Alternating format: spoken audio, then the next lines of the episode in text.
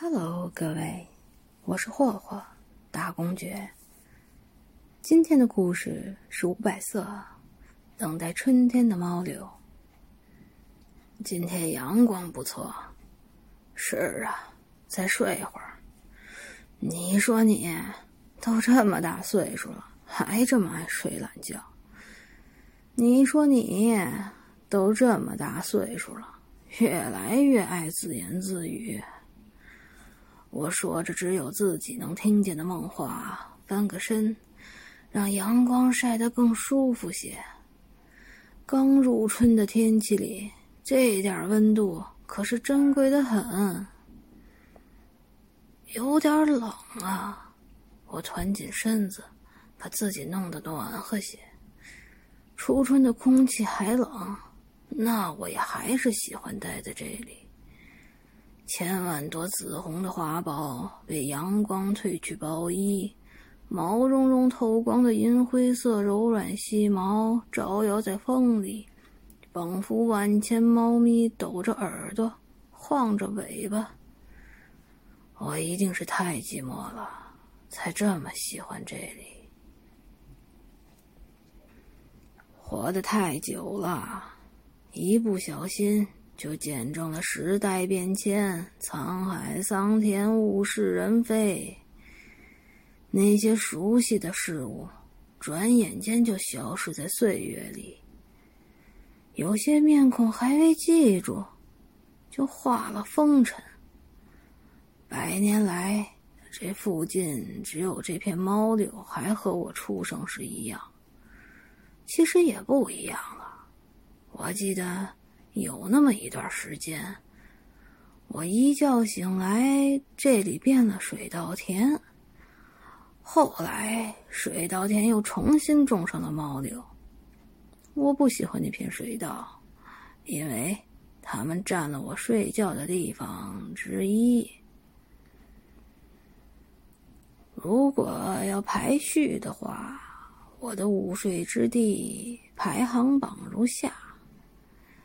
Number five，乡下老屋向阳的篱笆，总有小孩子来扯我的尾巴，真烦。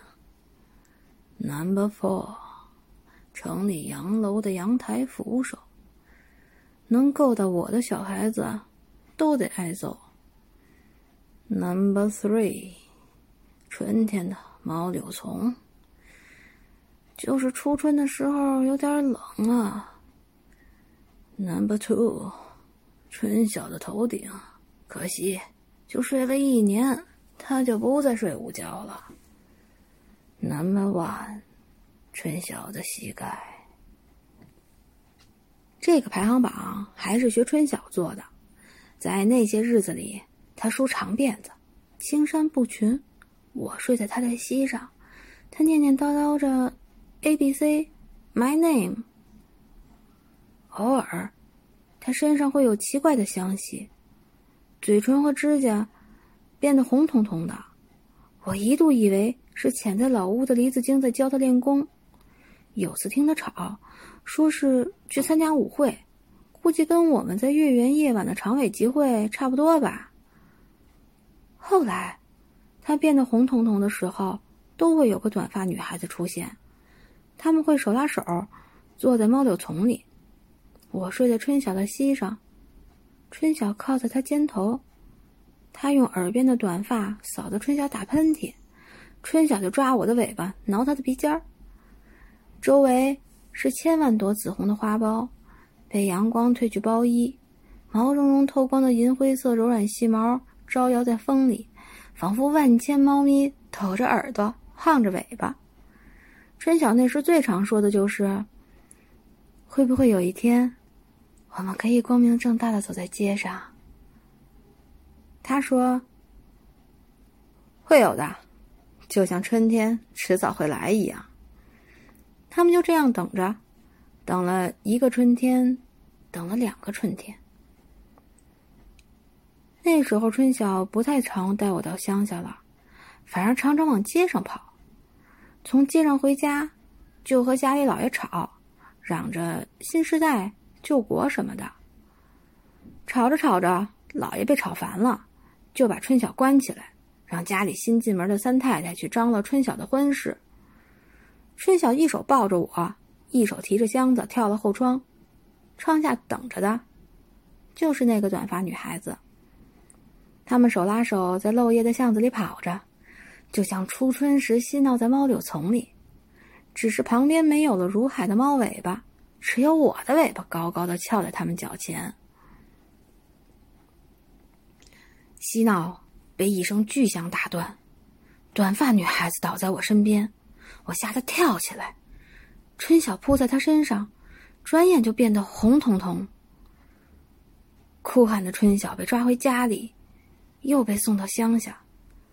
我跟着他，重新回到紧挨着猫柳丛的老屋。春晓每天抱着我，在护卫环伺下发着呆，从日出到日落，从月升到月落。我卧在他膝头，却从早到晚睡不着。我能听到他心里乱乱的在想，就像李子京在常委集会上炫耀过的大海，风平浪静，藏着暗涛汹涌。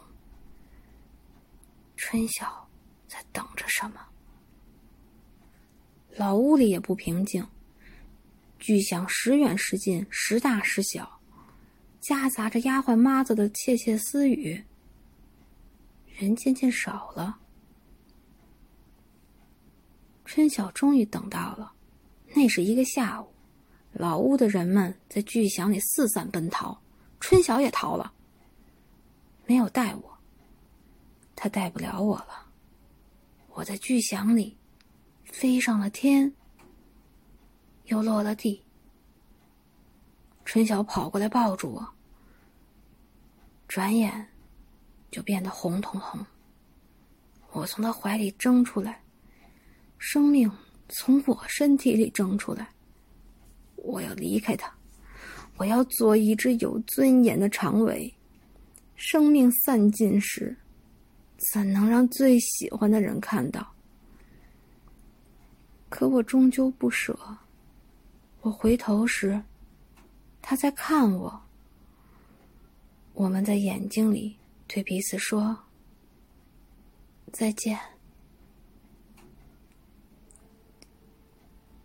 我醒来的时候，猫柳丛变了水稻田，李子经九尾剩了七尾。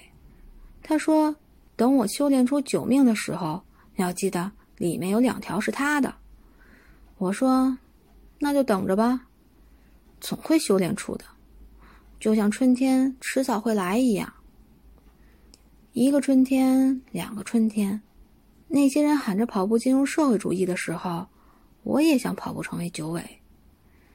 十个春天，二十个春天，有个小姑娘穿绿色的衣裳，戴红色的袖标，在人群里装腔作势的跟着喊。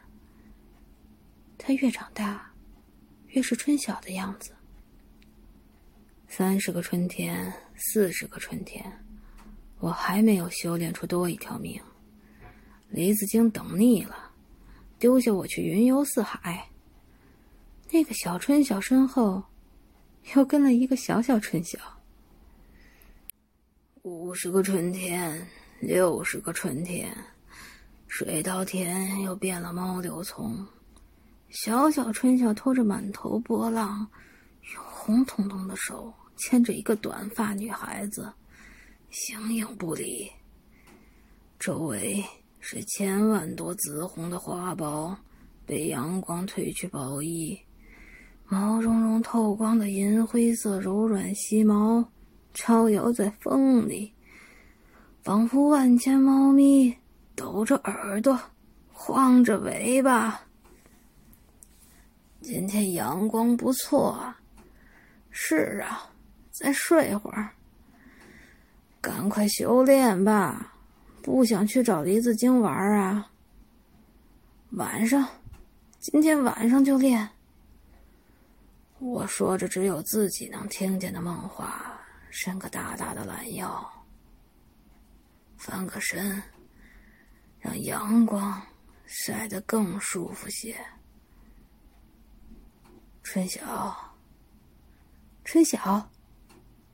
春晓，春晓，春天来了。